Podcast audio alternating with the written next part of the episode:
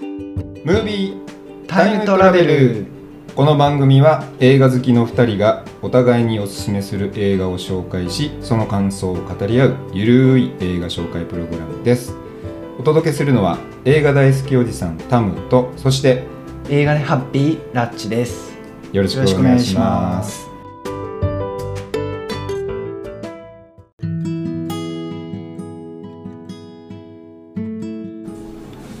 はい始まりました今週もはいえよろしくお願いしますー、いいっす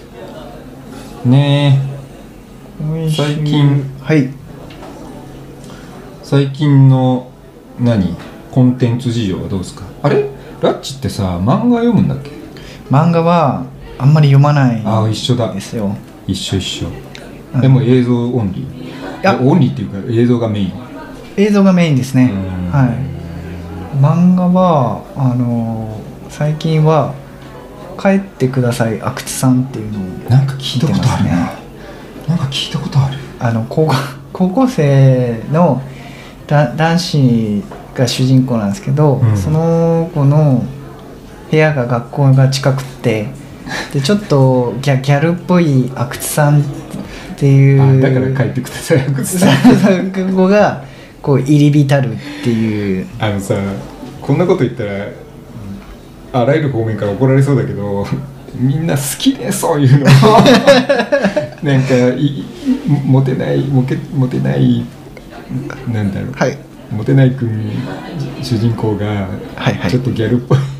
ギャルギャル流行ってるよねアニメとかでさあーヒ確ロかヒにロインがギャルって結構多くない多いですね昔そんなことなかったのにさあそうですね昔昔はだからせ清純派だよね今ギャル多いよねギャル多いですねギャルとオタクとかなんかそういうのうんうん多いようんね、組み合わせ多いですなんねか現実感があるのかなそっちの方が多分現実感があるんだと思いますよよ要はあのなんていうかそのいやこれもちょっと偏見かもしれないんですけど、こうギャルってなうんんなんですかね、んその順応うんと要はこう適応能力がコミュニケーション能力ね高い、はいうんコミュ力が高い、ね、高いし、意外と優しい まあそれ人によるとは思うけどあもちろんもちろんだからその偏見だと思うんですけどそういやあのその一般的なイメージとして一般的なイメージとしてうんうんうんわかるよはそれはわかるよ礼儀正しくてみたいなでとかねそうそうそう定着してるそれそう多分ねテレビにバラエティーとかに出てるギャルタレントみたいなのがが多分そうですねそういうこう定着させたはいイメー何ジをかだと思うけどね、はい、はい、うーんなるほどねっていうところが多分あるんじゃないか なそうかそうかいや多いなと思ってうーんえそれってやっぱりアニメが多いってことアニメアニメで見るっていうのが多いあ漫画でー漫画がアニメ漫画ああそうですね漫画もあんまりギャル系は見ないギャルな系っていうかだから漫画から入るってことがあんまないってことでしょ漫画から入るってのはうんあんまりないですね、で前回か前々回が言ったあの推しの子もさはい漫画はなあーじゃないでしょアニメからでしょ、あれもアニメからアニメからだよねあ漫画まだ読んでないです、まあ、まだ、うんまだっていうか多分漫画は買わないよかっもしれないぽどじゃないとはいうーんなるほどね俺もね漫画読まないんだよな本当まあ読まない読まないゼロじゃないけど、はい日常的に漫画を読む人じゃなかうっーた、んどっちかというと小説なんだよねあーあーあーあしかも海外小説ーへえ海外しかも SF ああああそうあのーちょっとあんまりこの番組でさタイムリーな話は極力しないようには心がけてんだけど、心がけてるっていうか別にまあししちゃいけないこともないんだけどああはい三体って知ってるあのみ三体すす漢数字の3に「体」って書いて「三体」っていうああはいタイトルタイトルの小説があるのええそんな小説あるんですか、うんあの SF へーの小説があってでこれが結構壮大な作品で3部作ぐらいなのかな、はいはいうん、でこれがネットフリーオリジナルでええドラ小マ説ドラマなのか映画かどっちかわかん映画なのかなをやるってことですね映像化されるってこれうーん結構2年前ぐらい1年半とかぐらい前にはいその話だけが出てたあのいよいよへー3体が映像化されますみたいなあそうなんですしかねも手取り資本でみたいなへえでこれはと思ってでこの間予告がちらっとティザー予告みたいなのがああすごいちらっと見えて、はい んっていうあれ違うかなみたいななんかちょっと思ってたんと違う感じがするなあーそうなっんてだちょっと若干の不安が よぎってるあーまだわかんないまだ全然わかんないけど私もあの約20年越しに映画化、映画がやるんじゃないかって言われてるのが、 10年越しあのガンダムシードっていう、はいはいあのあアったねニメ作品が、うんはい、知あっるてるんですけよ名ど前は知ってるよあれがですねもうだいぶ20年ぐらい前うんの作品になるんですけどそもん、な前なんだはい、があのすごい昔に、うんあの映画やりますみたいなのがあ出劇てき場たん版ですけえどじゃあもともとはなかったってことも劇場と版もとがあえっとですね劇場っていうかその構想こういう映画をやりますやりまっすていう構想があのーその当時発表されてれてから結構まただいぶへー経ってですねでようやく20年 越しえ映像化になるんじゃないかって あの、まあ確かに、はいなんだっけガンダムオリジンだっけオリジンもありましたねあとククルス・ドアンとか、えーククルス・ドアンの島だっけああ最と近だかと最近やった劇場はいで、えっとあのあれ、えーと先行のハサウェイでハサウェイハサウェイハサウェイ俺ね実はね小説読んでんのよ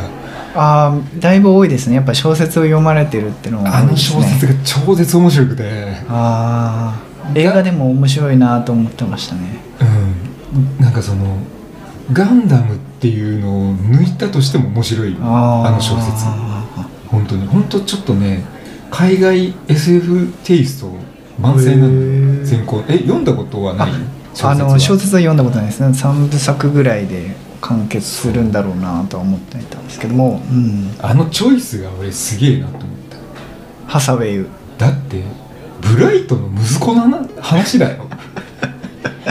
普通さアムロとかさあそのあ、ねそうですね有名シャなアとかのはいとかならはいまあそれもあるっちゃあるけど、はい別で別ではいブライト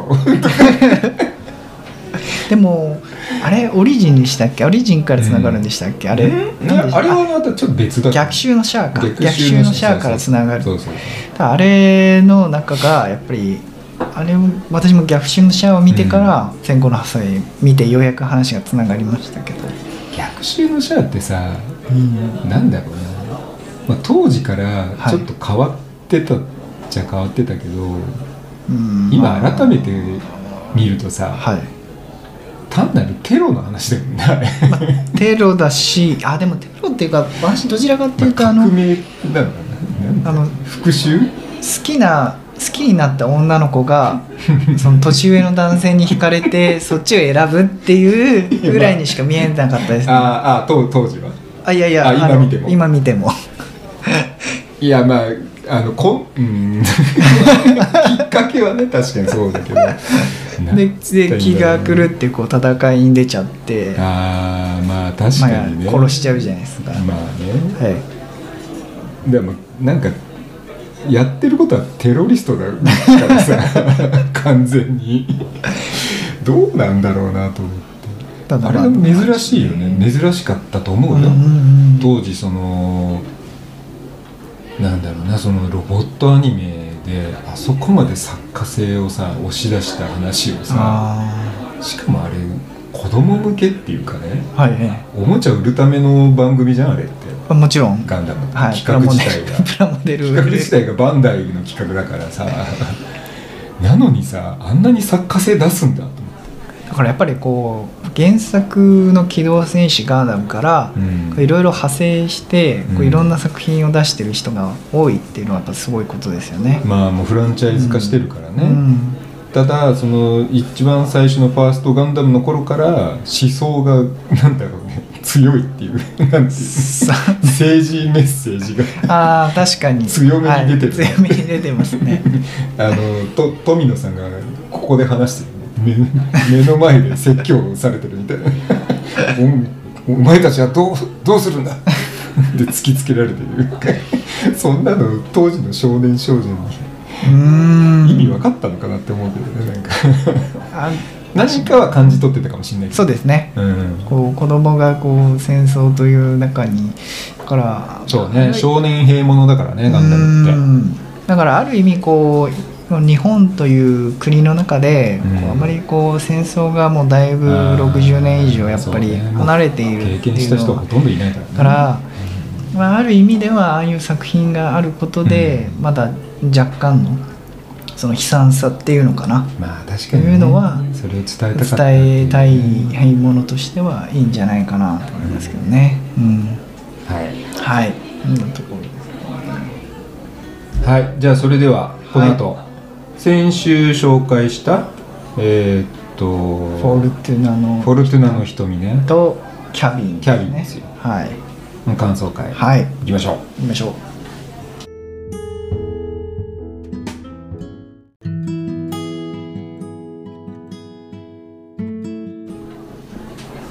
はいじゃあ感想パートです、はいキャビンですうね、ん、どうでしたどうでしたた、まあ、ホラー映画そう だねこれホラーだですねねで5人にうん、うん、ここう5人が生贄になるというか犠牲になるあもうそれ作品もういきなり言っちゃう 作品なんだなとだいぶ終盤の ネタバレがいきなりまあ前回あのタムさん言ってたように、その5人の中の1人うんにこういとこがいて、うんうんそのいとこがその山の中に小屋を山小屋ねか山小屋を買ったと、うん じゃあ週末はそこで過ごそうっつって、こう水着とかを着てこううん湖でワイワイ楽しむこう週末だったんですそけうそうどあそうかし夏休みっていうか週末なのかかかなうん多分まあ夏休休みみ休みですよねでそっからなんか急にですねあの なんか儀式儀式っぽい感感じにこうだんだんとシーンも変わそうり、ねしなおりようがうん地下室が変わっねてきて地下室が出てきてそうなんですよ最初そう地下室でうんなんか起きて、はいはいはいなんか襲われて襲われてあ終わるのかななんて思ってたんですけど、はいはい全く違う話になってくる全く違う話でその序盤そのタムさん言ってたようにそのネクタイをうんそうそうつけたスーツの人とかおじさんが出てくるそう白衣を着た女性とかですねあーが出出たねてきて、うんでそれもですねアメリカだけじゃないんですよなんか日本とかいろんな国でもなんかそういうチラチラその話が出てくるは話が出て、うんなんかどこどこは失何敗してとかで最初なんかあの、薬かなんかの話だよはいはい要はなんか研究を行ってそうだったのであー研究室っぽいぽい感じだったので研究、室うん、なんかそういうのが絡んでるのかななんて最初おーあ最初はそんな感じで見てたんだはい思ってたらうんあのその山小屋に行うんうんうんうんくシーンであったねでこう車がトンネルを抜けてその向こうのあーあったあった方に行くんですけど、うんそれと同時に鳥が鳥がねその、はい、山の方にですね行こうとすると、なんか見えない透明なうんシールドみたいなのが発生して鳥が死んじゃってなんかおかしいぞとこれはなんかただなのんホラかーホラーじゃないぞホラーじゃないこれは何なんだっそてっいうか最初は分かんなかっったよね多分ね、はいどう思ったの最初のさおじさんのなんなんとも言えないただのあーぐ雑談だ最初だからあの嫁さんがさとかつってそうそうそう そうあなんかこれってその、その5人のうちの、そのまあ、男女うんいるわけじゃないですか、うんうんで男子2人のどっちかのなんか大きくなったあ将来の姿ってことなんじゃないかななあーんそうていう捉え方ね最初思ったんですけど全然そんなことなくてそうだねでこう場面が場面ですねその山小屋でのシーンとか、そのいろいろあるんですけど、うんなんかこう研究施設がすごいハイテクっぽい、うんなんか多分当時のあれで言うと、そうね最新鋭のね最新鋭の機器設とか、備のうんそうですねハイテクな機器があって、でなんかこうシナリオで掛け事をしたりとかです ねしているわけですよ。でこれなんでかっていうとそのあれですね地下地下室みたいなところから、うんそのその5人のな中で、まあうん誰かが、うんその地下にある何かを、えー触ったり、うん言ったりするうと、んそれに応じたうん怪物が出てくると、うんで怪物が何かっていう掛け事をやってどれが出いるのたかんだというところでそれさうーんまず一発目冒頭いきなりおじさん2人の雑談から始まり、はいそれがちょろっと描かれて、はい急にまたまたっていうか急に場面は変わり、はい大学生のキャッキャウフフ、そうですねセクシーシーンもありましたしね夏休み、はい週末どうする、はいえ彼に気があんのみうたいんうな、んうんうんえ何の話だっけってならなかった最初最初だからあのーあのおじさんたち何だったのってななったよねあそれが将来の姿そう将来の姿なのかなででとか思つってて学生の頃の頃の話みたいな確かに男子男子でも3人出てる3人出ててでそうか1人は黒人だからねあそうですね、うんでその2人のうち1人も白人の2人はいの将来の姿、方かなあー確かにそう見えなくもないうん感じではあるね、で面白かったなあの、白人の方のはいはい一人が車に乗りながらあの8発ってんですけどああの8発ってんのがですねあの実はあのほうなんか長い機器みあーなんかだっパたんですパけイどプみたいなやつ、ね、パイプだったんですけうどなんかこうカチャカチャカチャってこう縮まっていってですね最終的にあのコップに見えあーるマグカップみたいなマグカップに見えるあのギミックは何なんだあろれうは何なんだろうなと思いながらでもでもすご特いにすごいなと思って 特に触れられてないけどねそうだあその話はでも私個人的にはあれがあそうあなんれだすごいな 欲しいなみたいな欲しいないや吸わない ですよ吸わないですけどあれ欲しいなあれはなんだろうねあれ葉っぱっていうか、だからマリファナだよねマリファナですかねうんはまあ、いそれも実はちょっとキーになってくるねあ後そうです半ねあれを吸ってたことによりっていうそう っていうねそうなそうんいうのでもあするよよねこれねあのーまあもともとそのなんていうんかなこういう、まあ、前回紹介した時に言ったかな、あのーこういう文脈がねホラーの、いわゆるベタなアメリカホラーうんうんの文脈が分かってると、まあもうちょっと楽しめるかなっていうところがあるので、うんもしかしたら今回ラッチはちょっとそうですねそこまではいまいちちょっとピンとこなかったところがあるかもしれかったなかなとい。思いますねあのアメリカ特にアメリカのね、はい大学生っていうのはあのーいろいろこう遊びに行く場所っていうのが割と限られてるうんうんうん要はその都会にはい遊びに行くって言ったって金かかるわけよ確かに広いですもんね距離があまあ広いっていうのもあるし、はい都会で遊ぼうと思ったらもうとにかく金がないとあー楽しめないわけよ、はいどこ行くにしてもはいはいはいだからで学生ってやっぱそんなお金持ってないじうゃん、んでよっぽどお金持ちのさ、うん坊ちゃん嬢ちゃんじゃない限り、はいだから一般的な学生っていうのはじゃあ週末とかね、うんその休みの日うでんの期間どどこで遊ぶかって言ったらもう大体海か山うなんんうだよんうんで お金がかかんないキャンプとかに行くっていうのが定番なの、うんうんでこれは定番で、そういう子が多いから夏とかね、うんそういう水辺だったり湖畔だったり山小屋だったりに、そういう若い子がこぞってこう集まってくるから、そこで殺人鬼が現 れて殺されていくっていうホラー映画がよく作られてるのだかうんらあるあるなわけよ、日本で例えるならなどう言えばいいんだろうねうんなんか例えようがないんだけどあでもあのーほら夏ビーチ行ったりする人たちいるじゃないですか、うんうんうん海の家とか ま あ普そ通にそ,、うねん、そういうそういう感じじゃないですかね海水浴ねはまあそうねジョーズとかもそんな感じだ、い、うん、ななんかそそこら辺の文脈が分かってると、うああこのこれねこのパターンねうんうんでもあの話の構造として、うんはいえー、といわゆるベタな、えーそういうこうスプラッターホラーみたいなはい設定で始まるんだけど、実はその裏でそれをこうモニターで監視なしながら、そうですね ああののーコントロールしてるっていう謎の研究機関みたいなのがあってあそうなんですよなんかでこうそこで見てるっていうねこう特殊なあの薬というかフェロモンとかを出し出してながらコントローこルう行コント動ロをーねルしてるはいこうび微妙に微調整しながら、は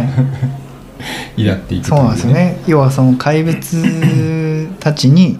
その人間を殺しやすいように誘導誘導していくいくっていうでなんかそういうこうメタメタ的なねなんかうんメタホラーなのかなっていうふうに見ていくと、まあ、最後の最後でそれすらも超えるようなうん、逆転がうん、ある、あれ多分ね見てる人は1回目のはいそのツイストで、あ、はいこれはベタなホラーじゃなくてそういうこううんメタホラーで、うんあの外側から見てるそういう謎の組織がいて、うんそれがやってんだそういう話なんだなって、うんうんだいぶ後半までいくから、うんうんうんあそういうやつねってなんかそういうのに慣れてたり分かってる人ほどうんちょっと騙される、俺も初見一発目見た時は騙されたからねあそういう話なんだと思ってずっと見てたからで最後のあそこの最後の最後はあそうですね予見できなかったあのその人類の滅亡がかかってるっ ってていいうう話になるんだっていうそうそのそういうこう殺人のその儀式うんもその古き神々っていう設定なんでしょうけども急にねオカルそトののその地下に、話はい、封印されていてその封印をその保つには、うんその石板に血が満満たされること生贄を捧げないといけないっていそうですね生贄を支定え期的てにそう血が満ちることで儀式が完成して封印が解かれないとそう沈められるっていう、まあ、ちょっとおかしな話でもあるんですけど、なんかね まあうんぶっ飛んだ話なんですけど、なんかでもそれはねやっぱりちょっとみ最初初見の時にはやっぱり予見できなかったんだよね、なんかそんな話なんだと思ってそうだからその日本とかも出てくるんですけどその世界中で同様の儀式を行ってる機関があるあるんですけど日本支部とかね、そうそうそアメリカう支部がいろいろあるんです よ世で界中にあるでアメリカ以外はもうどの国もこう失生敗して贄るがそうそうそうそうそう逃げし死ななくて逃げれてその怪物が撃退されてって失敗に終わってたんでもうなんていうかある意味その最後の希望がその アメリカアメリカで今回のうちは失敗できないんだそうそうそうそうそう日本日本は失敗失敗しない1位2位を争ってるんだよねそうですね日本とアメリカが日本とアメリカでホラー大国としてなん かなぜか知らないですけどあの日本のシーン良っかったよね。たあのー京子都供、京都って出てきあて、小学校かなんかあそうですねなんかあの、ここいわゆる J ホラーのお化けみたいはいな、貞子呪音みたいな呪音みたいなやつが、はーとか言って、そう子供たちを襲うんですけキどャーとか言って、でかかでも退治してましたもんねでもす失ごい敗なしちゃったの失敗してましたなんかのあの封印かなんかするんだよねそうですねお化けってあ失敗したよって言ってうねんで「見たあれ」とか「珍しいな日本が失敗するなんて」 ずっと成功してたのに」とかのがって言ってもううちらが失敗したらもう終わりじゃなないいかとかっかつ ってだからある意味ではみみ見方としたら あのどういうあれなんでしょうねなんかそう考えるとメタシーンだねうー、んあの俺もだから最初その、まあ、結構序盤からうんそういうう裏で裏でっていうかね、こううんモニタリングしてるうん組織がいてっていうことがだいもうだいもうちょいちょい挟み込まれるから、うんまあ、そういう話なんだろうなででその出てくるモンスターたちも、うんそのあの組織が準備作り出したやつだと思ってたのああはいそうだ実はあれは本物なのねあなんかそこうではすね本物な最の後最後最後本そ物うでしたねモンスターたちは本当のモンスターっていう そこは違う作り物じゃないんだっていうそうただあのななんていうんですかねその地下にこうボックスみたいあなーそのキュー透ブにね明のキューブにキ閉ュじー込ブめられて状のだから閉じこもそうですね閉じ込められてただけでって感じですよねでその、えー、と5人選ばれた5人の若者の、がそれぞれ気になる地下室に入っていって、はい気になるものを触ったりなんかいじったり、そうですねよよ本とかはい読んだり呪文をと読かんっだりてしちゃいううとうんでそれにお呼応したはいモンスターが解き放たれる、はい今回はこいつで行くみぐったたいりなな、のが、どれになるかっていう賭けをしてるそうですねはいだかであらのこう不幸になることをこうよどんなにこう喜べるかっていうのがあある種のなんまあかちょっとこうメタ視点だからまあどうしてもそういうね目線は入ってきてだからなんか単純なホラーっていうよりはどうなんだろうねアドベンチャあーのめっちゃ いいじゃんあのななんですかねその、なんていうかそのハイテクな機器を見つけて、うんその5人のうちの1人そのあの薬をマリファナみたいなのめっちゃ吸ってた人が意外と活躍してですねあの、最後生き残ってたしねはい、でここの線とこの線をいじったら多う分ん移動できるとかっつって、実は結構序盤ではい見抜いてたんだよね、あおかしいそうそうそうなんかおかしい隠しカメラかなんか見つけたんだよ見つけましたね、ねそれもあって、うんであとあれかそう最初あの絵が飾ってあって絵を外すとあー隣の部屋のマジックミラーになっててっていそうね鏡がそううん透明で見えるっていうのもあれも変な小屋だなみたいなのも言ってて、で声が聞こえる声が聞こえるとかも言ってて、でみんなからはラリラリすぎラリってるからよとか薬のやりすぎだよみたいなこと言われるんですけどでも一番感が鋭かったですね。そう実は見抜いていたっていうね、あの辺がねうん、こうキャラ配置とかもよくできてたよねそうですねうん面白かったですね、あそうあよかったはいやっホぱりラこーう苦手だっていういうのがあるからさそうなんですよ なあかなかねのとっつきづらいかなと思ったけどなんか最終的にこのまあいろいろなこう、まあ、一般的なリアルでもそうですけどその本人の意思ってその時の環境だったり状況だったり、うんうんうんまあ、とあるきっかけとかもそうかもしれないんですけども一応多分コントロールしようと思えばそうねできるわけなん誘だ導と思うんはいですくらでも、ねね、誘導はいくらでもでき心理的るなはい操作ですることで、でもその運命とかその未来そのそういうふうにこうコントロールされてきたものも、その100%ではないとそうね不はい確定要素があるかだらね、から、そう行動したことによってもたらされた結果がうんどっちに転ぶかっていうのははいやってみないとわからないわかねだからそこまでは運命コントロール完全にはできないから未来とか運命とかって呼ばれてるものは、その変えられるんですよみたいなのを感じさせてくれる映画かなと最後こ思れいましたねくしくもですね、はいその話はですねこの後いう「フォルトゥナの瞳」に も、つ連なるような話なんですよこ連なる作品れがまですた、ね運命決定論といいますかですね果たして運命というものは最初から決まっているものなのか はいもしくは変えることができることなのかと いうはいじゃあはい楽しめた楽しみましたね割とモンモンスターとかも出てきましたけど割とまだそうね大丈夫なそん感じでしたねぐまあ ん後半ななかなかなすごいいいシーンはあったけどね、あそうなんですよあの最終決戦みたいな全部のモンスターモンスタがー解き放たれるてあそこすごかったねあのその組織の、えっと、警備員みたいな人たちがもう全員みんな殺されるんですよ殺されるね苦いだってももうう血の海ですよ世界もうありとあらゆるモンスター化け物が出てきてあ狼男も出てきたいっしぱいいたねあそこなんか蛇みたいなのも出てきたし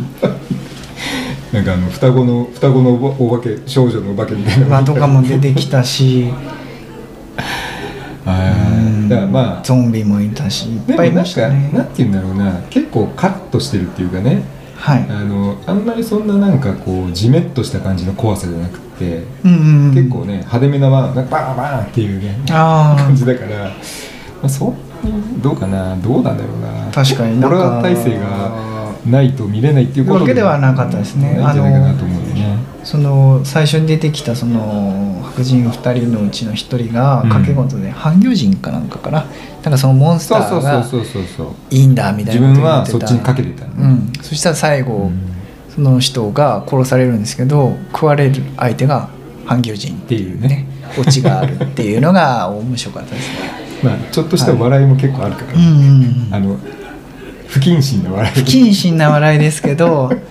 いやー人間こんな風になれちゃうんだなーとか思って面。白かった、うはん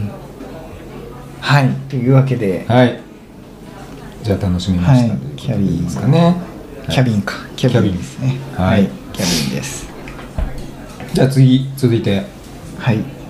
タム感想ですフォルトゥナの瞳はいいかがだったでしょうか見ましたよこれね実は、はあいの前も言ったかなあの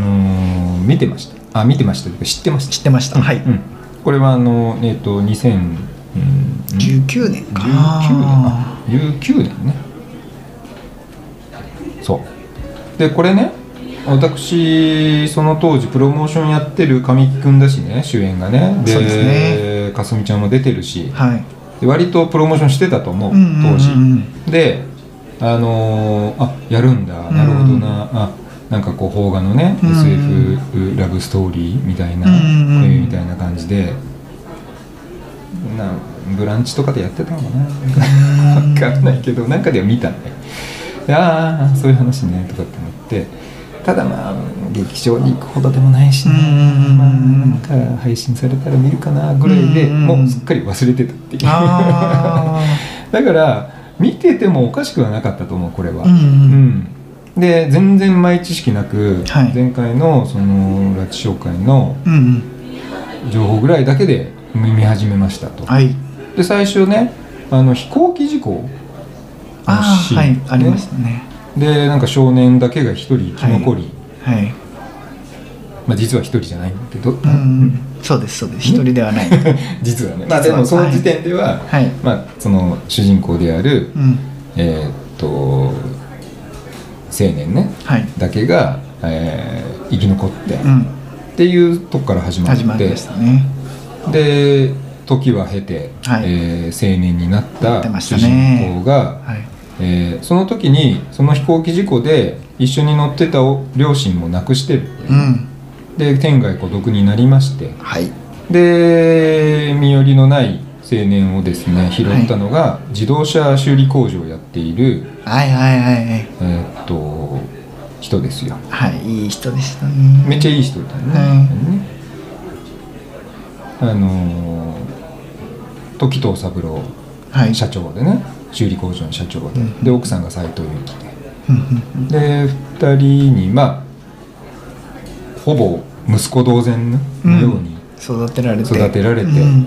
でで神木君自体は、まあうんコツコツとね真面目な、えー性格で、うんえー腕も良くて、うん修理のねうん車のでそろそろお前店持つかと、うんうん2号店うん出すかやってみるかつってやってみるかっつってうね、んでまあ店を構えるかっていうようなとこから始まっていきますと、うんでこの青年があの飛行機事故で生き残った少年であるということはまあまあ当然描かれていてはいでもその途中途中ではいなんか電車かなんかに乗ってたのかななんかこう街中で見かけた人の手がなんか消えかけてああそうですねはいるっていうところに気づいていくわけですうよ、んうんで最初は自分のその能力みたいなものが何なのかは分かってないんだうよね、んで実はこれは死を目前にした人がうん体の一部が透けて見えてしまう、うんうんそれが死の予兆、そうですねはいそれが目に見えてしまうっていう、能力だっていうことに、まあ、何回かそういうことをこう繰り返すうちに気づいていくと、そうででそれでまあちょっっと自分一人の中だけで、まあ、誰にも言え言えない、とうん言ったって信じてもらえないしっていうねでそれであの、まあ、本人結構正義感が強い人でもあるっていうのもあって、助けたりするんだよね、そうなんですようん、優しいんで優しいっていうかうん正義感なのか、うんまあ、そういうことでこう運命まさに運命を変えたりしていく、でもその能力を発動するとなのかななんか頭が痛くなってはいはだいからそういうデメリットがあるわけね、うんその能力の全全能ではないし、うんでいつ死ぬかもわからないからすぐ死ぬのか何日後かかもわかんない、うんでも結構直前は直前なんだよねそうですね次の日とかじゃないんだよねそうなんですあよれ多分ねももう結構もうすぐうすぐなんじゃない かそうそうっていうので、えー自分の能力に気づいていきとただまあ物語のうんこう主軸としては、あれですねラブストーリーですねあですですですまあ、そのかすみちゃん演じる、えー携帯ショップの店員さんそうなんですよで、で神木君はあのなんか古臭い男なのかどうか知らないけどずーっと使っずーっとなんかガラケー使ってる、うん使い続けたんです よもうスマホ出てんのに、はい ガラケー使ってて、はいなんか壊れたのかなあれ壊れちゃいましたねなんか壊れてでそれで修理してくださいっつって、うん携帯ショップに行って初めてそこでかすみちゃんとうん会って、うんでその時にあれ最初の時そうだったっけ最初の時だっけだから彼女の手もけ手が手かなんかが消えてるのを見ることねあそうですね見えてしまうで見えてしまってででさあれさもうそのカウンター携帯ショップのカウンターではいでそっかそれで声かけるんだよねそうですねあれき2回目でしたっけ2回目だったかな確かであの声かけてでもあそう声かけをいやあしてれあれさ客観的にねここっちね見てるこっちとしては、はい神木君がそういう能力があるっていうことが分かってで、あーはい彼女を消えてるイコールということは彼女もうすぐ死ぬんだっていうことがはいもちろん分かってる状態で神木君声かけて、はいこの後時間ありますか?」とかってそうそうそう声かけてるのを言言ってるのは理由が分かってるから、はい自然になんか見れてるけどあれしなんていうの客観的に見たらただの ナンパなんで。あでもナンパでもすごいなんなんか理由があるナンパなんだろういやなってで思もうさじゃないですか普通さい行かなくないでもいやでだから普通だったらなんかお茶しないとかそういう感じになると思うんですけどあーお茶しないだまかあら時間ありますかってい時う間ありますかってうんでも普通に見たらただのナンパだしうーん確かにでい一般的な大多数の女性だったらあええあれ何は肝ってなるななりますと思うねなりえますえもういやごめんなさいそういうやめてくださいとかってうんなりそうなところを、はいかすみちゃんはそれは OK 行きますってそういうあのすごい緊迫感のあったからでしたっけでもなんかそうですまあ、ね真剣にね真剣にやってきてたので、まあそれは神木君からするとそれはもう助けないうんうんなんとかしなきゃいけないと思うからだからだよねはいでも実はそこは OK したのはちゃんとした理由があったそうですねうんということなんですよだからそこにいい違和感が最初はあるんだけど最後にその理由が分かるっていうね、まあさすがねやっぱり小説が原作ではいよくできてるのかなとうんあそうそう運命を変えるとなんか胸が痛んでしまうっていうねあそうそうそうでそれはあの度合いが強いよ要は影響度っていうんですかね影響度そそうそうそうの死の死のこう大きささ規模規模にによよっって変えた運命の変更度具合によって心臓に負担がめっちゃかかるっていう,、うんかかでそれあの途中であの医者がねはい医者にかかるね病院にかかってでおな俺も見えんだよはいって同じ能力だっていうやつが出てきて出てきてそうそうあれも一つの伏線にはなってるよね、うんあ神木君だけじゃないんだっていうねそうですね同じ能力持ってるやつがいるんだはいで俺は見えても何も言わねうんうんえ忠告しとくよとかっていうのね、うんまあまあよくあるよねああいうお同じ能力を持った先輩能力者からの助言あの、えー、とやる気のない 助言余計なことはすんじゃねえなって まあでも死にたいのかお前はみたいなまあ最初お医者さんもが最初は頑張ってたんだろうけどもみたいなねもう諦めちゃってるっていうね諦めちゃってそうなんですようん、でまあこのね やっぱり神木君ね、まあ、ラッチあんまり苦手だって言ってたけどそうですまあ演ね技はピカイチだったね本当にうまいなって思うよあまああれだけ引っ張りだこでね、はいい、ろんなところに主演もやれば脇もやれうんうば、んうんうん出映画もドラマも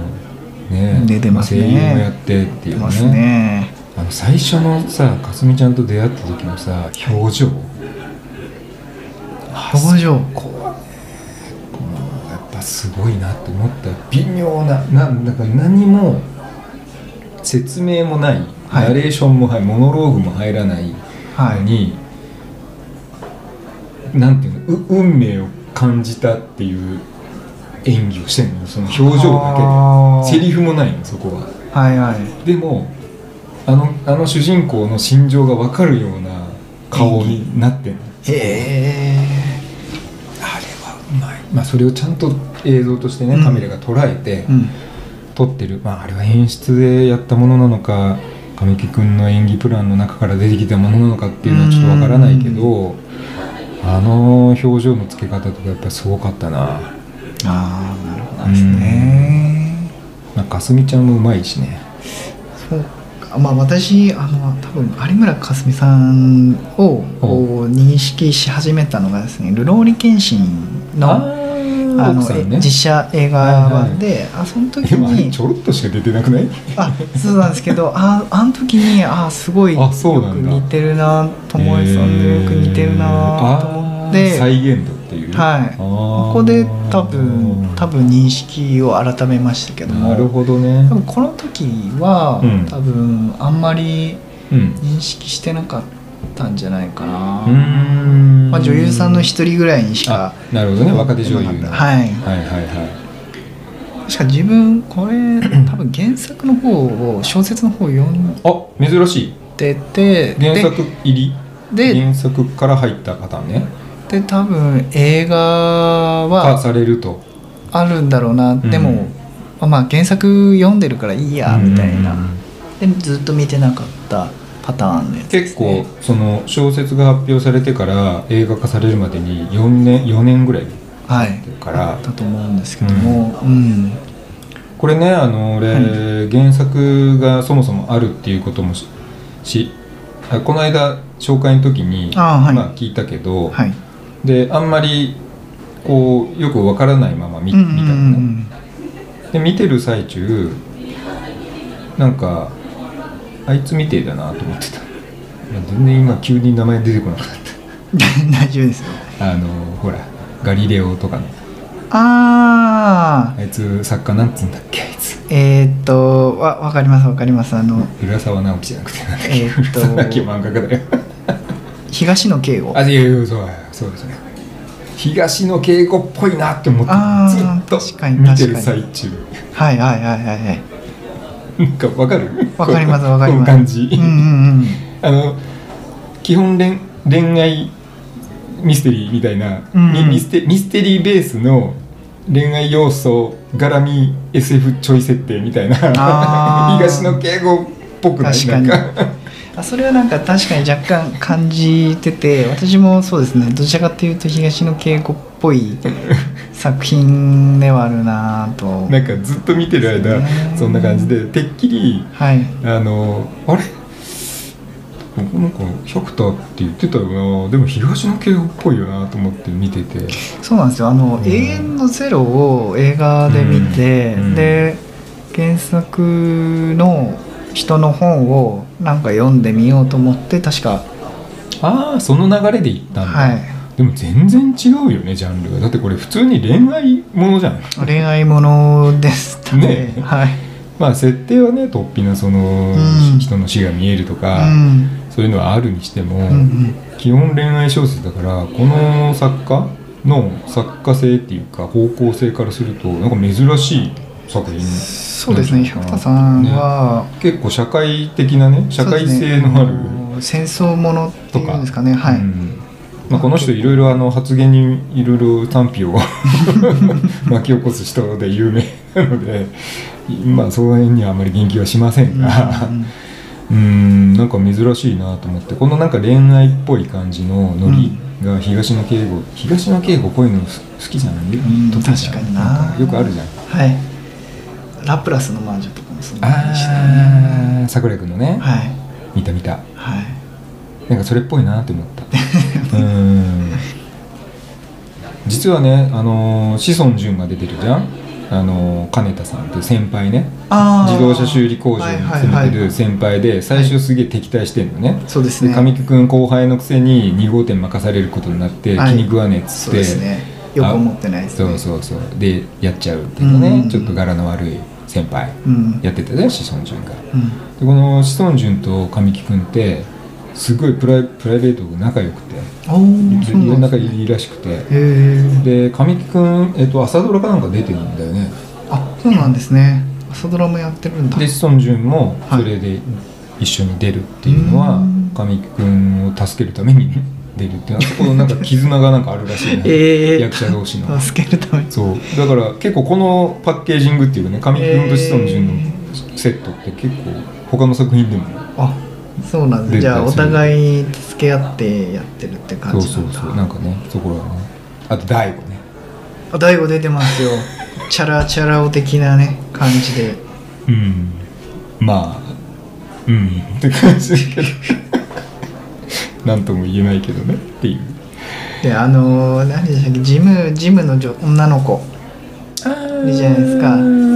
松井愛理ねはいがちょちょっと神木君のことを好きなのかなみたいなあもう好きなんだと思うんですけどのねあの子ねでで大大悟の車に乗っちゃいますよねなんか確か、まあだってそれは神木君が決断しなかったからねまあ確かにそうですねあそこからもう彼女の人生は変わってしまったんだろうなと思いなが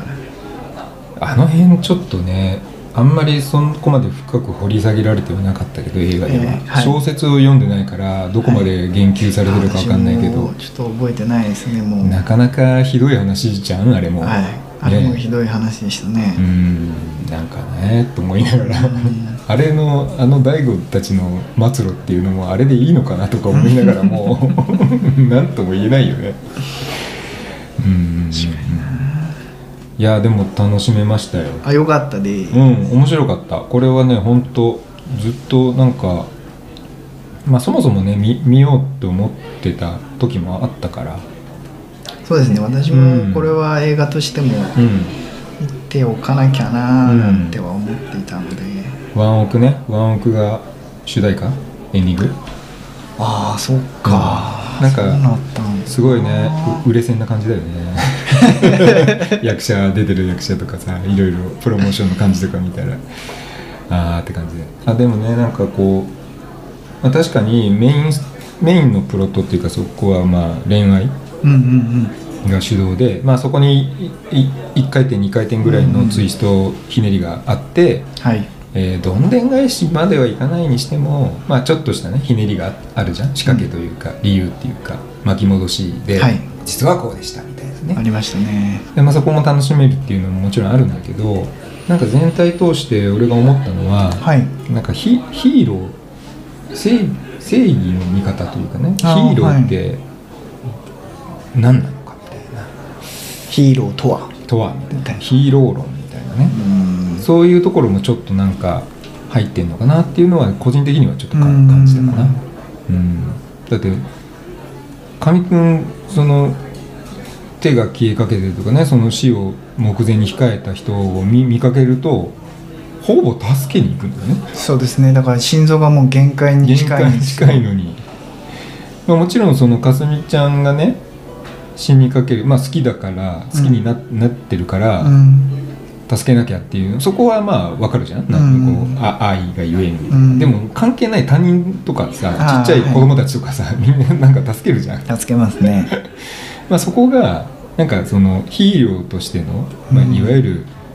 今ねいっぱいヒーローものっていっぱい作られてるけど、うんヒーローの本質って人助けだよねうん、うんうんそうで別すねにヴィラン、ね、悪役をねはい力で殴って倒し殺すのが正義の味方ではなく て何か事故なり事件なりに巻き込まれた一般の人々を助けるのがヒーローだよねっていうね、あーあーあその本質みたいなところがはいなんかあったのかなと思ってこの主人公のーあーキャラクター性っていうか。確かに、うんでかつあの救えるのはもう目の前にいるそそのの人たちだけ見つけた人だけでしかないからね、その地球規模で救いますとかうんそういう話ではないではないのでけど、うんまあ、ヒーローの本質っていうのはそこをねこう、うん図らずも描いて、まあ、そこが主題として書いてはないんだろうとは思うけど、なんか、うん、結果的にそうなってたのかなっていうのを今日は思いました。はい、はいということで、よかったですはい、それではこの後来週の課題作品の紹介に入ります。はい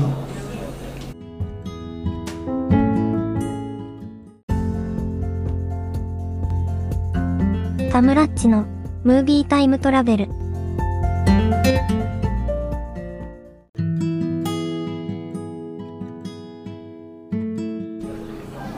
はいじゃあじ次週のショートカットです、じゃあラチからいきましょうはい私からは最強の2人です、聞いたことあるはいこれは結構有あ俺聞い名たことあなる作品ですね結構テレビの地上波もかなり何回かやってるんじゃないかなは当時多分なんか結構話題になってたような気がするこれなんか賞とか取ってるのかなちょっとわかんないけど、うん、いいちょっと私もこれはねあそうです聞いたことあねるあの東京桜グランプリとか、えあーあんまりメジャータイトルではないけどもうって感じかそうですね国際あー最優秀男賞ダブル受賞、ーあでもこれ日本のこと日本のまあ、日本の賞だけで、はいはいはいはい多分世界の賞また違うと思うノミネートぐらいははされてんのかななんか聞いたことあそうるですよねこれは、これはどうどういうそう話でしょうあの簡単に言うと、うんえっと、事故を事故で、うんあうんの首から下が麻痺してしまった、はいはいあのお金持ちの男性と、ほその介護役として、う介護士はい、うんその男に雇われたうん刑務所を出たばかりの黒人青年の交流を描いた、ああそういう話なんだあのーその2人のうん掛け合いを描いているなるほど作品ですね。どちらかというとこうんうまあそれまで不合何不自由ない生活をしてたんですけど、うんちょっとハングライダーパラグライダーあかパラパラググラライイダダーーの、ねうん事故って事故であーこうそこからほあのど首から下を動かすことができなくまなあってしほまぼった全身麻痺みたいなは感いじねがこ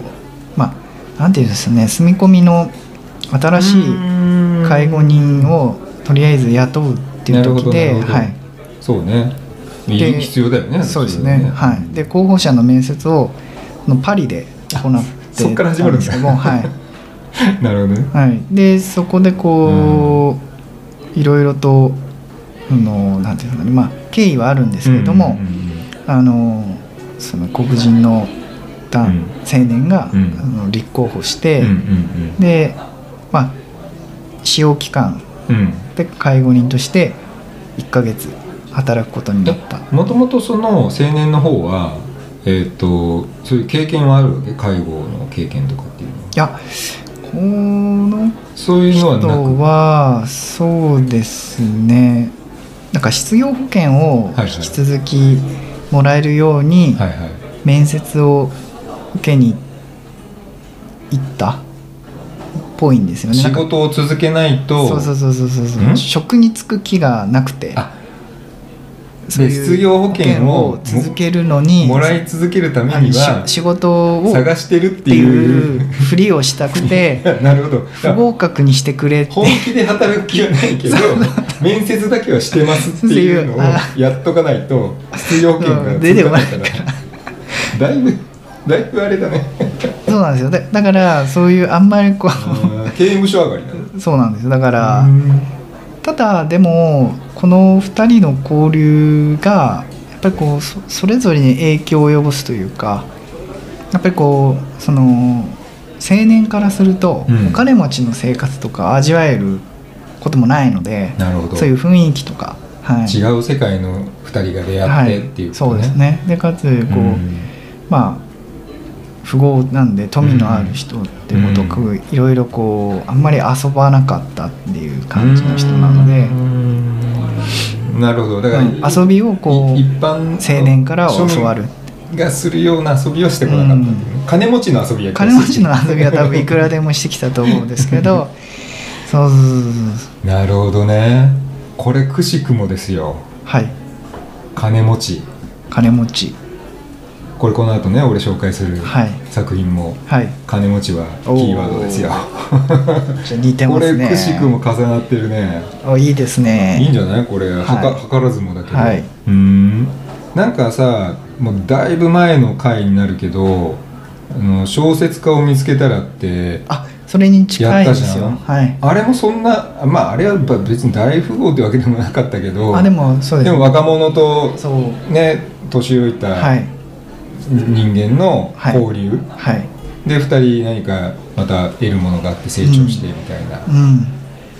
へえあでもね俺これほんとねなんかいこれまで言ってたような選ばないなーじゃないのよこれ選んでてもおかしくないうんうんうん作品これはこれも知って多分タイトルも知ってたうんしタイトルも多分有名な大体どんな感じかっていうのもなんとなくは知ってたけど、はいやっぱりスルーしてたな見見過ごしてたなっていう感じがねあいいんじゃないでしょうかあぜひぜひぜひはいということではい最強の二人で最し強の2人でタム紹介たはいシンプルですタイトル、ゲイおゲームちなみに同盟の日本邦画の えもありますんで気をつけてくださいあわかり ましたあの藤え藤木直人だっけうんうんあ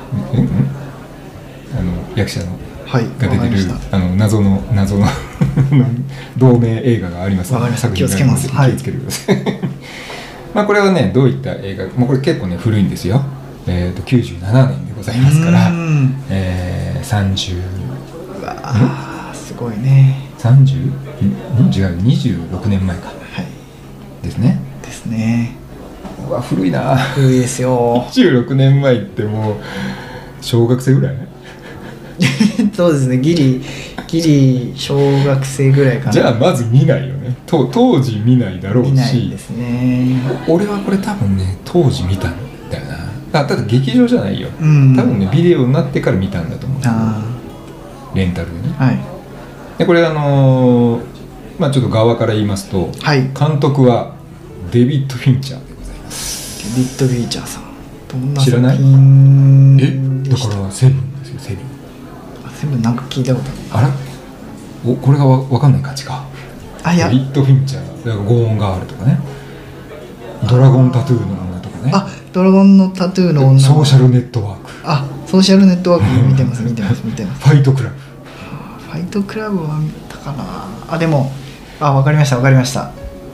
まあ、名称デビッド・フィンチャーですよいいですねはい監督でねはいはいで主演はマイケル・ダグラス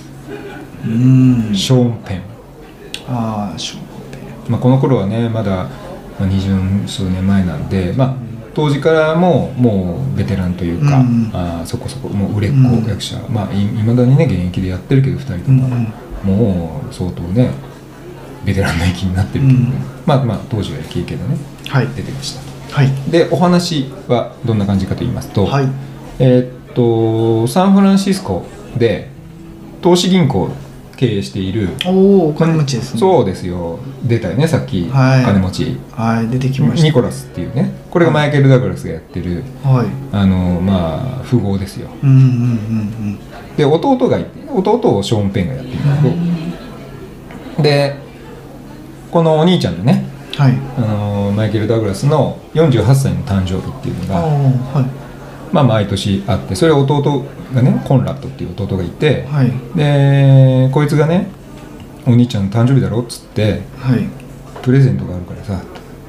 うんである会社からはい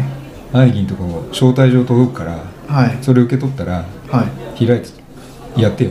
おーおーおーお前またなんかお前くだらないことお前考えてんじゃねえだろ うな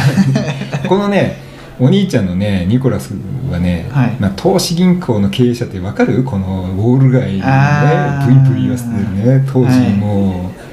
金に物言わせて、はいもう M&A しまくるみはたいいな、ね合理主義の塊みたいなでしかも経営者だからさう、んなあとんでもないクソ野郎な 本当に金の亡者みたいなあで面白みもけ一かけらもないような、あはいはいつまんないおっさんなのよあ仕事のことばっか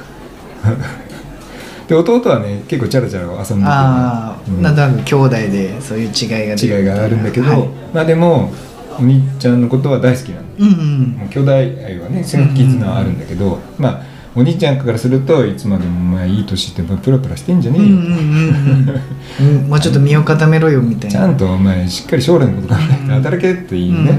感じでな関係性な、はいはいでそれでそのプレゼントだっつってね、はい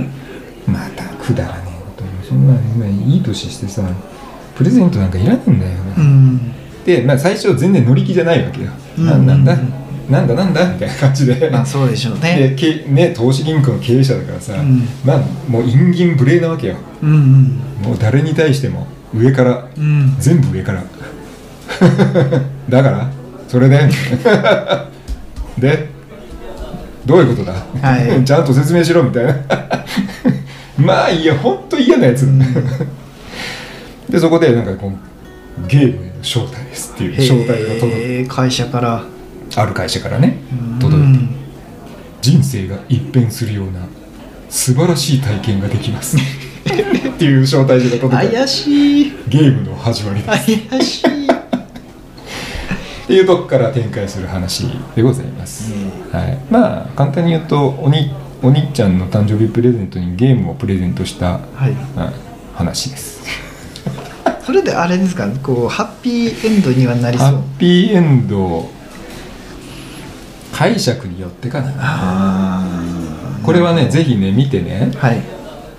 その解釈ちょっとね聞かせてもらいたいところですよわかりましたいろいろとねはい解釈ができるかなとわかりましたはい、まあ、ちょっとね古まあこのねバニラスカイとかね古いのがこれしょうがないねこのこの当時、まあ、ラッチが2013年頃とかが多かったのと多いのと同じよう同じようにに俺もやっぱりそう90です年代やっがぱり2000年代90年代がやっぱり多くなっちゃうっていうのはね、まあありますよありますよはいはいということではいじゃあ紹介パートは以上です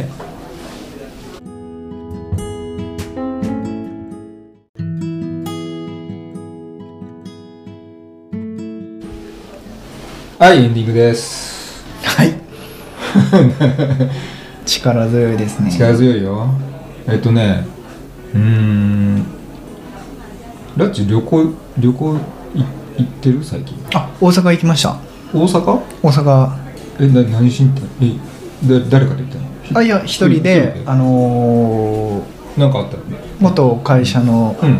同僚に会いにああそうなんだあ向こうに住住んでんだ向こうに住みました、うーんああのその同僚がそうですねうん向こうに住んだんであで遊遊びびに行にってはいおー前も行ったんですけそうどなんだはい、うーんちょうどあのー雨のひどかった日で それがいつなのかあんまりよくわかんないけどあの雨がひどーかった台風ってこと6月ですよはい6月あのーじゃあ結構前だね中旬ぐらいでしたっけすごい雨が降って、で土曜土曜日に行ったんですけど、うんうんうんあのし品川か品川で品川の新幹線で、あの大阪行きの方に行こうとしたんですけど、うんうんあ雨の影響遅れで、はい、雨の影響でうん12時以降しかまず新幹線が出なくって、あーそういうことで12時ぐらいに行ったらすごい人が並んでてです ねで結局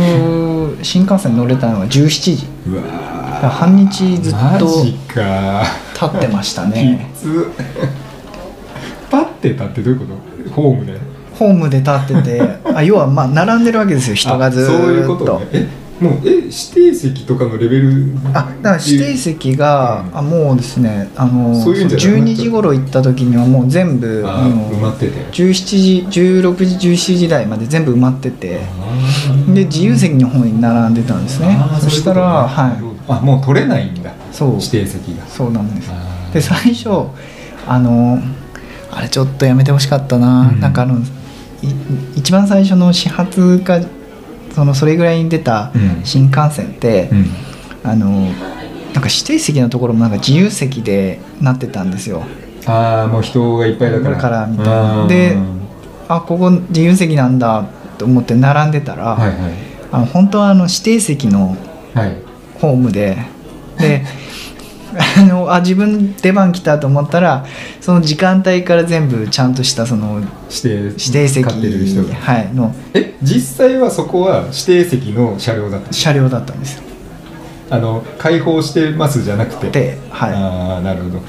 それはねで混乱混乱しい、てるでねででまたあのあめったに新幹線も乗らないんであーそうかでままた慣こうれない自由席のところ探してんはい並ぶわけですよそっかでそこで大体1時間ぐらい食ってでなるほどね乗り慣れてないとはい自由席が何号車かっていうのがピンとこな来ないいんですのよ、かはい、でアナウンスそっとかかあのななんですかスマホのあれを見ると、うんあのまあ自由席とか分かるんですよ調べたらあうん何号車だってそうだね分かるんですけど、あアでもナあウンのスもしてくれるしねそうなんですよでもあいい今こんなに並んでるからきっと全部自由席になったんだろうと思っあ、勝手てにねで解釈して実際に自由席だしと思ってたあらーなるほどそうで確かにな真面目に並んでたらですね結局17時ぐらいになって。指定席だったはい、だからもう本当にしびれを切らした人は、うん多分わざわざ東京まで行った行ってあーあの始発ですね、まあでもそれは賢いかもしれないね、はいもしかして確実確実に並んでれば座れるっていうそうなんですよねで 確かに確かにもう品川の時にもういっぱいいっぱいでもう自由席もうんうんうんうんもうほぼ埋まっててもう立ってる人もばああっだかろうりで、ねそんな感じだよねう、ん、だから後大半変な時だったねそうですよね後半はだからあの指定席もそのななんでしたっけあの通路とあとうんキャキャビネットああののあそこね接続のところね、あはい、ところデッキデッキデッキかうんデッキ、あそこは立ってトイレの前とかね はい、うん、立ってご乗車いただけますとかいやー早いきつな早いとこ言ってほしかったなとか立ち立ちで思い出したけどさ全然話変わるけど、あいいいいいいっすよいいっ すよ昔映画館って指定席じゃなかったのよああなんかあの入れ昔替え制だったの入れ替え制あそうなんですそうねちょ前の回が終わったら、はい一旦全員出てくださいっつって、はいでもう一回入るああ入れ替え制あ入れ替え制ですらないんだずずっとやってるあああで指その定日席からの指定もないから、はいはい予約とかもないのああ行って座れたら空いてる席に座るっていうやつ、はいだから早いもん勝ちみたいな感じだったはいの、はいはい昔はそれでさ「ダンス・ウィズ・ウルブス」っていうね、はいケビン・コスナーが主演の映画が映画があるのよ、はい結構長めの映画が、はで俺それあのー見たくて渋谷の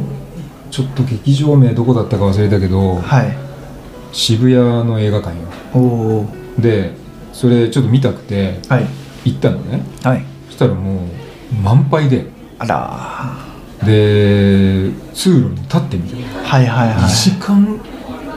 ちょいぐらいあるんじゃないですか長い映画なの、うんうんうんうんうん当時出た VHS のさレンタルビデオでさ、はい日本組だったから大成する確 かそれぐらい長いやつなの下手すりゃすご3い時間近くあったんじゃないすごいそれ俺立ってみたから 新幹線と同じレベルぐいらいやー本当大阪東京間品川間って2時間ちょいぐらいでしょだかそうですねはいらそれぐらいを俺は映画館で立ってみたいやいやでもまあ面白面白かったからねー、うん、見れたけどでもあの立ってるとあ結構あれじゃないですか持たれるところがないからた大だ変からだ壁際ああでしょうね壁際の通路のところ立って見てたで立たないと座ってもよかったんだけど地べたにはい階段みたいなところ、はいでもスクリーン見えないですもんねあのみんな立ってたりするから、はい見えないからずっとずっと立ってうるわーまあ当時若かったしさ まだ見れたけどさ今今でも絶対無理 だよっていうかそもそも立ち見なんてないしね今あそうですね席買いますよねあだから安か安かったっていうんですか昔はなんか映画料いやそれだけじゃゃないと思うあけどで本当はやっちゃいけないよ本当はやっちゃいけないんだけど、はいあのやっちゃいけないってこともないんだけどだから途中から入ってなんか半分ぐらいからは入ってはい真ん中から後ろを先に見て、はいでも前半見てないから、はい次の回までずっといてああ前半見て途中で帰るっていうああ そなれるほどそれ見たことないのかなぐらいの順番であでそもうでもそういうそういうパターンもある、うんうんうんうんそういうパターンもあるっていうのができてたああいいなあ昔いいのかないやいやいやあのななんて言うんでしょうもう今ってもう席決まってた決まってらる決まってる見れないじゃないですか見れないあああの取らないと、取らないとうんそれはそうでも逆に言うとさそれで確実に座れて見れるからいやもちろんいいんじゃないいいんですけど、結構予約あ争奪戦になるよね争奪戦になって、 でもう予約いっぱいだと思ったら、うんと本当は当日、うんうんその予約をキャンセルする場合もあるかもしれないじゃないですかでもそそれれってはね直前にならないと分わかんないわからですよねい現地行ってで空いてますって窓口で聞かないと分かんないわかんないですよね、うんそんな危険はもう俺は犯さない犯さない私も犯さないんで今飛び込みで映画行っていくってないね昔はそれしかなかったからあもう私はあの割と行く前に、うんうんあの予約が結構あの空き状況多かったら、うん取らずにまず行っちゃって、うんそうなんだはいで席取ってみたいですねそれってさ映画劇場で見たいなって思うのって急に思うもんなのあれこあちょっとこの後23時間時間あるからうん 今行こうみたいな感じで今行こうとあそういう感じなんだ俺俺だいぶ前から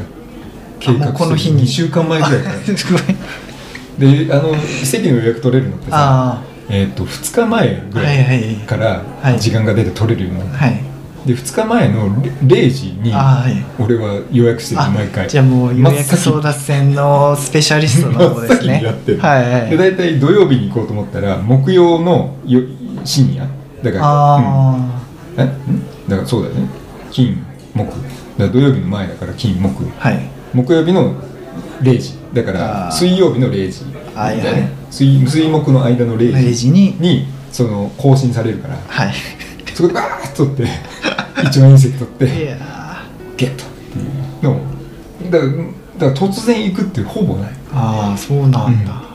突然行って空いてたら見ようかなはまあもうほぼないほぼという人間ゼロだまあせめて自分も前日ぐらいですね前日ぐらいにいや前日だとそれないでしょう何時にやってんのかなあ空いてまんのだ空いてんだとあ思ってあまあ作品とか時間帯によってはもしかしたらね、空いてるかもしれないけどうんなないな俺結構早めに撮るねうーんショックだったのも4日間ぐらいもう予約で埋まっちゃっててその4日目でもう終わりだったんですよそその映ん画なが短かったのそうなんですよあのいつぐらいだったかなあでも映画自体は結構5月の末から6月の頭ぐらいからやって、うんうん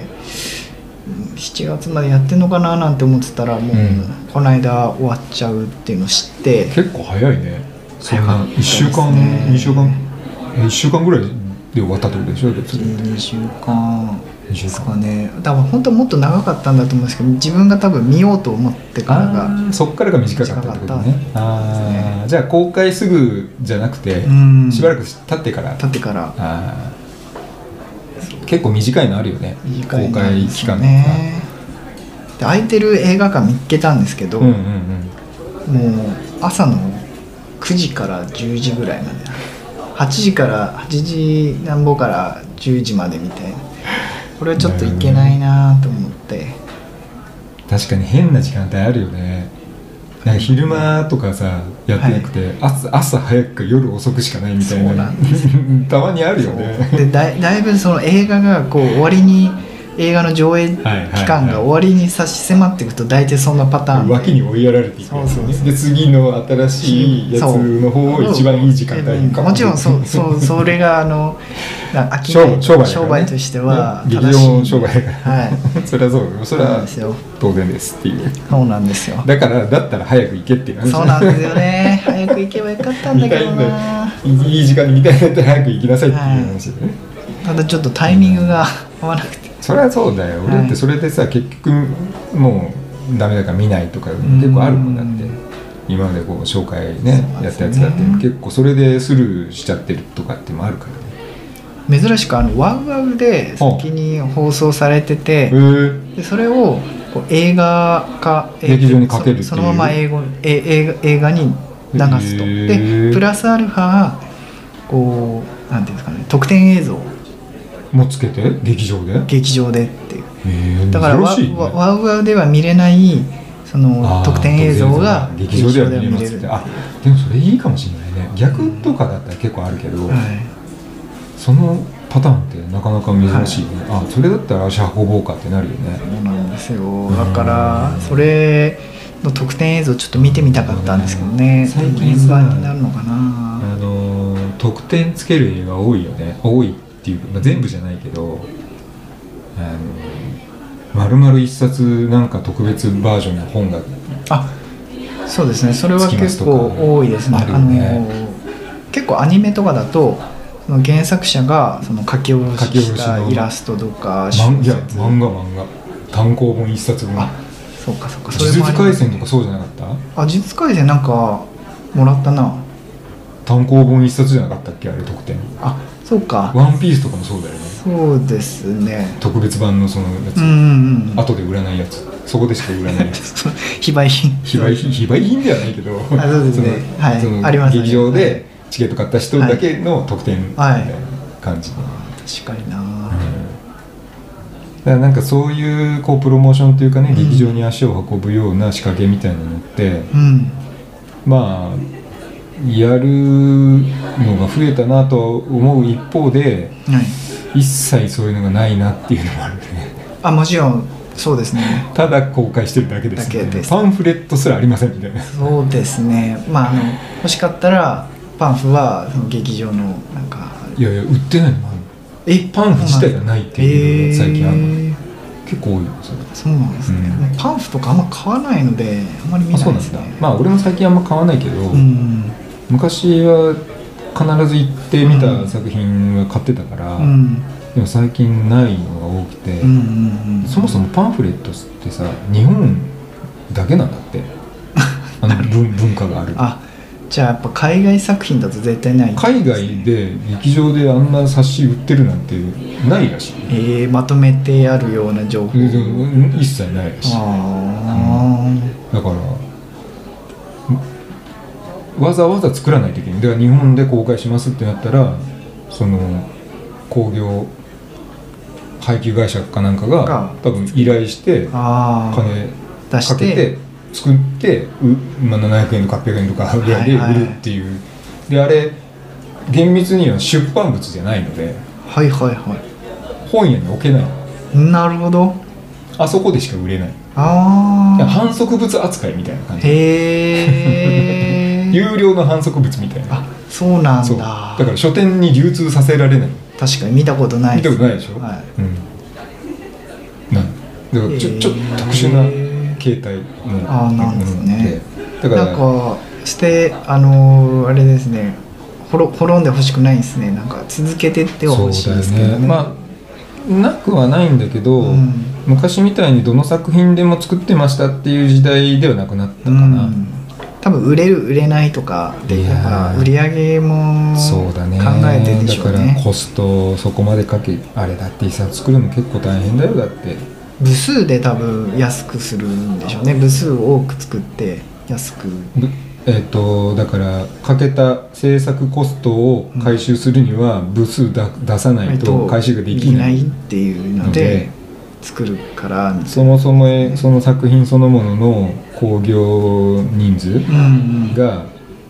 まあそのうちの何パーセントかがパンフレットを買うわけだから全員が買うわけじゃない。ないんではい ってことはその母数が低くなれば、はい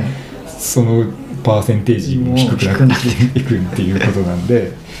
あの回収多分できないからあほぼ赤になっちゃう作れば作っただけ赤になっちゃうっていう可能性がなくだから作らないっていうパターンかもしれなうい、んもしかするだからパンフになんか特別な何かを載せれば多分とそう売だれかるんでしょらうねさっき言ったその単行本とうんかだだからもう特別な本当に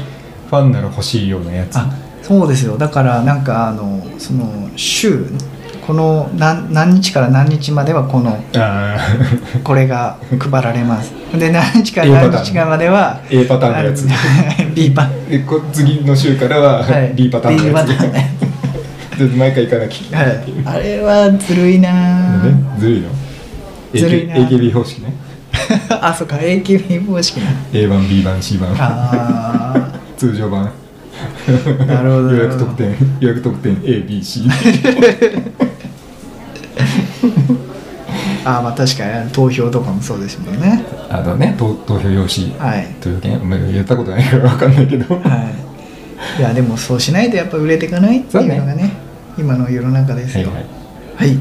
ということではい、今週もありがとうございましたはい